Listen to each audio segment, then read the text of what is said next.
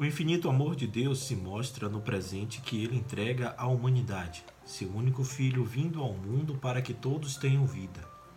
Deus deseja alcançar e salvar a todos com seu amor. É esse amor que celebramos hoje, amor que é a comunhão das três pessoas divinas. Celebrar a Trindade é celebrar o infinito amor de um Deus que cria, salva e anima, de um Deus que nunca deixará de manifestar seu interesse, carinho e amor pela humanidade o Filho enviado que se faz um de nós é o presente mais belo de Deus. Ele não vem para julgar e condenar, mas para dar vida, doando sua própria vida por nós. Com a solenidade de hoje, somos convidados a contemplar o indecifrável mistério da Santíssima Trindade, o Deus que é um, mas são três pessoas: o Pai, o Filho e o Espírito Santo, formando perfeita comunidade de amor. As três leituras são muito ricas e, embora não expliquem o mistério trinitário, oferece-nos uma oportunidade especial para conhecer a identidade de Deus, com seus traços mais característicos. A primeira leitura nega a equivocada impressão de que o Deus do Antigo Testamento é severo e cruel, ensinando que ele é tão misericordioso e bondoso que não apenas perdoa os pecados e infidelidades, mas até caminha com o seu povo. A segunda leitura nos fala que o Deus Trindade é comunhão e, por conseguinte, a comunidade cristã deve ser reflexo dessa comunhão cultivando a paz e a concórdia entre os seus membros.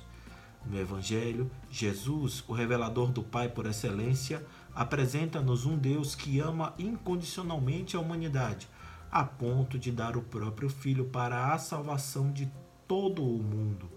Portanto, celebramos hoje a festa do Deus Amor.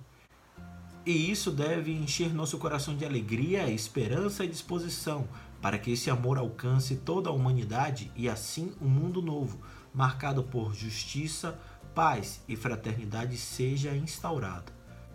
Hoje é domingo, 7 de junho. Eu sou Fábio Cristiano e o Santo do Dia faz uma reflexão sobre o Evangelho da Solenidade da Santíssima Trindade, baseado nos roteiros homiléticos da revista Vida Pastoral, escrito pelo Padre Francisco Freire Rodrigues e Padre Paulo Basaglia. João, capítulo 3, versículos de 16 a 18, é o evangelho deste dia. Se você está ouvindo pela primeira vez, é assim que funciona. Primeiro eu leio o evangelho do dia e depois vem a reflexão. Sejam bem-vindos.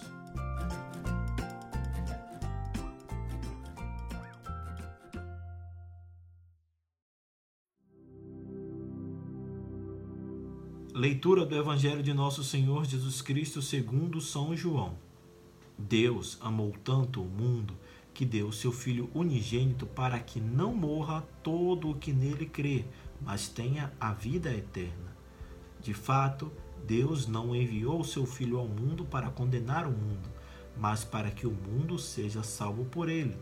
Quem nele crê não é condenado, mas quem não crê já está condenado, porque não acreditou no nome do Filho unigênito. Palavra da Salvação.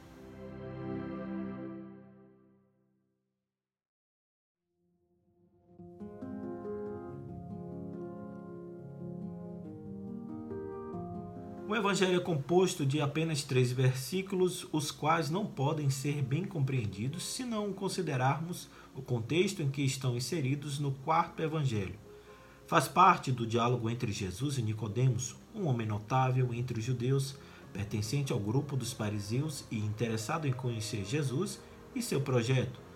A cena se desenvolve em Jerusalém, onde Jesus se encontrava por ocasião da festa da Páscoa. Nicodemos procurou Jesus na calada da noite, provavelmente por precaução e medo de ser repreendido pelos seus irmãos de doutrina, que não consideravam Jesus boa companhia.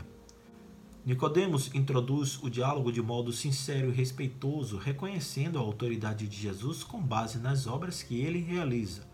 Porém, não é suficiente um reconhecimento de Jesus que se fundamenta somente em sinais visíveis.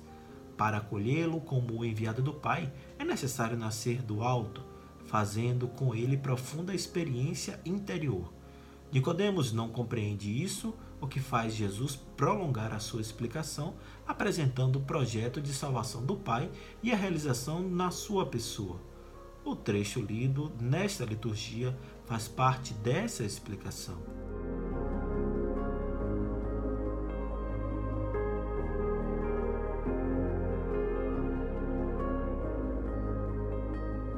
Jesus apresenta Deus como um pai que ama incondicionalmente e, ao mesmo tempo, apresenta-se como a prova desse amor incondicional do Pai, já que é ele o Filho doado ao mundo, ou seja, à humanidade inteira.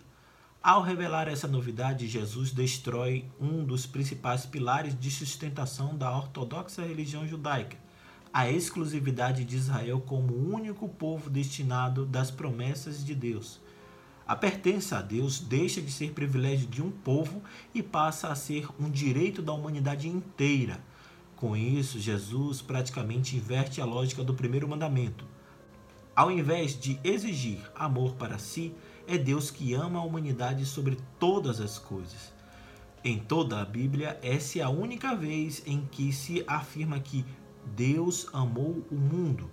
A prova maior desse amor da parte de Deus é o seu dom o Filho unigênito doado ao mundo para que, ao ser acolhido, se estabeleça na humanidade a vida eterna. O mundo inteiro é convidado a reconhecer esse dom do Pai. Quem o acolhe recebe a vida eterna. Eterna aqui não significa duração, mas a qualidade da vida de quem acolhe Jesus e seu Evangelho. A vida eterna não é um prêmio que os bons receberão no futuro, como pensavam os fariseus e ainda pensam muitos cristãos. A vida se torna eterna quando se faz opção por Jesus e seu projeto. Essa vida é eterna porque é tão plena e cheia de sentido a ponto de nem a morte poder destruí-la.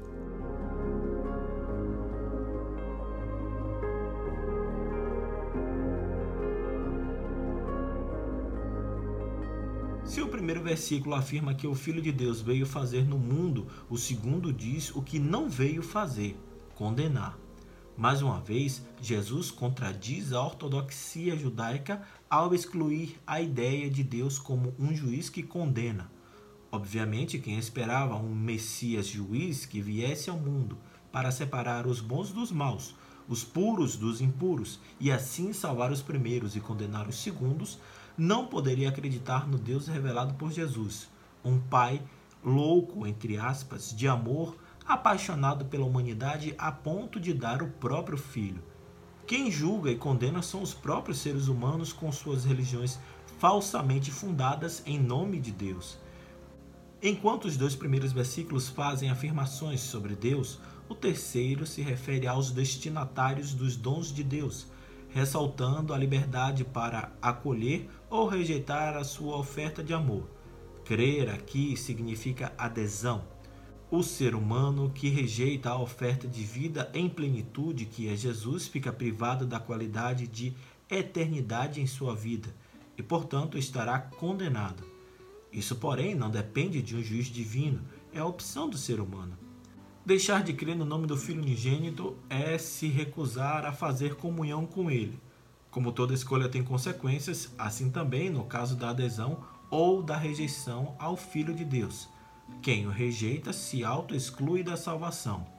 A oferta, contudo, é eterna, continua aberta à espera de resposta positiva da parte da humanidade. Ao revelar o rosto amoroso do Pai, Jesus revela também a sua comunhão com Ele.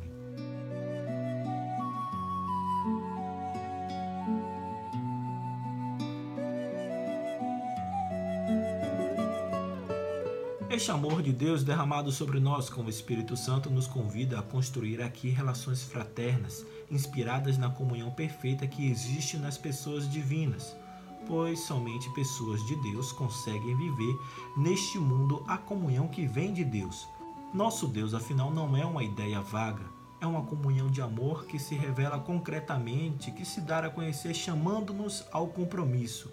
Contemplar e adorar este mistério é algo exigente, pois a experiência pessoal de Deus nos leva necessariamente ao outro, ao compromisso com a construção de comunidades de irmãos que se amam como o nosso Deus ama.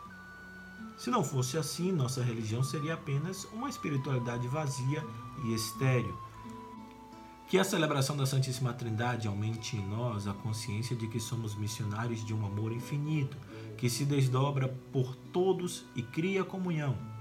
A comunhão que podemos viver hoje e que só pode vir da comunhão de nosso Deus, a Trindade que nos quer participando do seu amor, amando como o Mestre amou, entramos, de algum modo, no mistério da Trindade.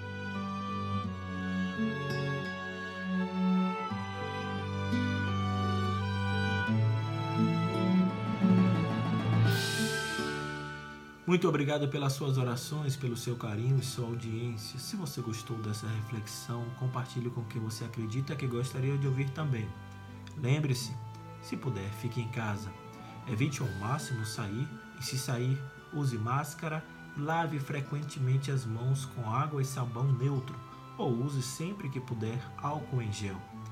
Mantenha a distância de segurança recomendada pelas autoridades sanitárias, que é de um metro e meio a dois metros. O Senhor nos abençoe e nos guarde. Mostre para nós a sua face e nos seja misericordioso. Tenha compaixão de nós e nos dê a paz. Que Deus Todo-Poderoso nos abençoe e nos guarde pela intercessão de Nossa Senhora do Perpétuo Socorro e de Santo Antônio de Pádua, cuja trezena celebramos durante esses dias, em nome do Pai, e do Filho, e do Espírito Santo. Amém. Que tenhamos todos uma semana de paz saúde, coragem e esperança. Deus nos amou primeiro.